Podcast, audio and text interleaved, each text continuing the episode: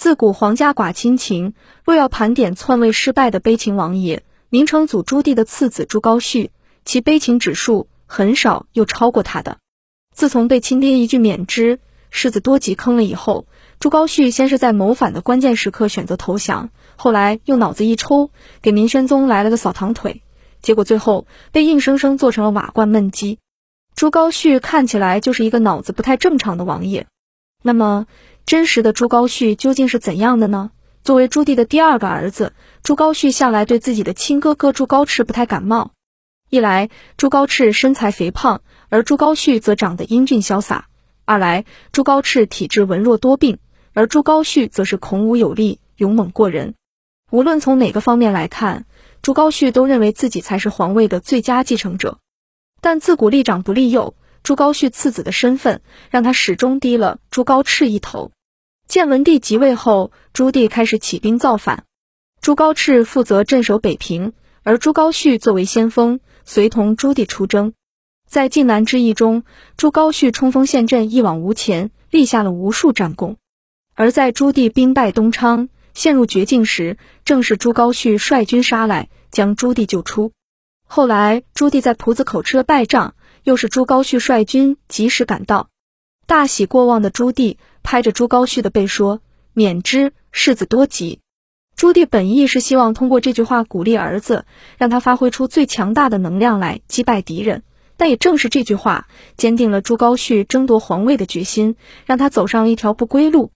朱棣登基后，朝堂上下开始商议立储的问题，这让朱棣陷入了犹豫。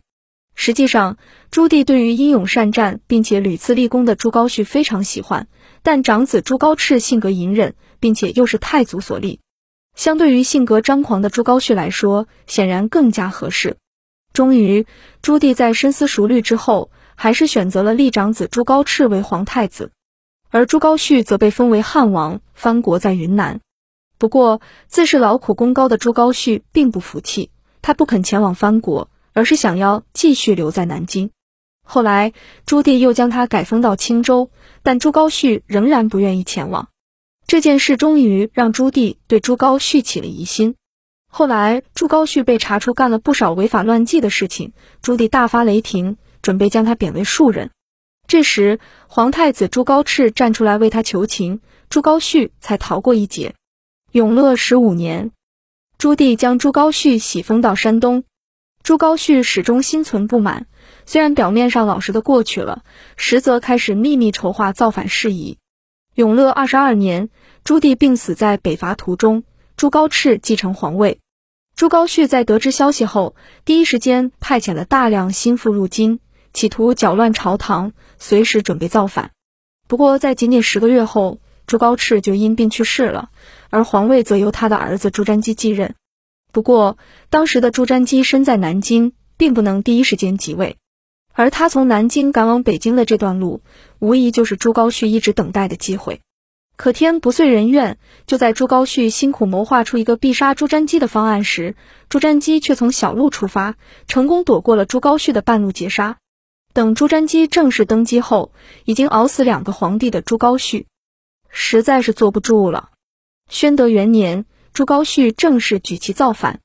听闻消息的朱瞻基御驾亲征，平乱大军很快就杀到了乐安城下。朱瞻基命令士兵将劝降信射入城中，城内叛军纷纷传阅，军心大乱。眼见大势已去，朱高煦暗中派遣使者面见朱瞻基，表示愿意第二天出城投降。第二天，朱高煦将要出城时，却被手下的王斌等人拦住。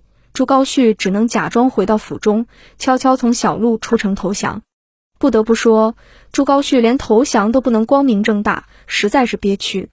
朱高煦投降后，虽然一众大臣力主将他斩杀，但朱瞻基还是念及亲情，最终将他贬为庶人，并关押在皇城西安门内。后来，朱瞻基前去探视朱高煦，谁知道朱高煦却突然一个扫堂腿，将朱瞻基给绊倒了。哪怕朱瞻基脾气再好，也确实忍不了了。他当即命令力士搬来一个三百斤的铜缸子，将朱高煦扣在里面。朱高煦不仅没有意识到自己的问题，反而当场表演了一个霸王举鼎，将大缸给顶了起来。朱瞻基忍无可忍，下令手下在铜缸周围点燃木炭，把朱高煦给闷在里面。结果，这位曾经的汉王就活生生的被烤死了。朱高煦突然伸出一脚，这样的行为着实令人费解。当时他都宣布投降了，别人阻止他投降，他从小路溜出来也要投降，为什么却又做出这样的事呢？这件事不管从哪个角度看，似乎都像是朱瞻基在故意碰瓷。不过，历史向来是胜利者书写的，不管朱瞻基是不是碰瓷，朱高煦都理所当然的被残忍烤死了。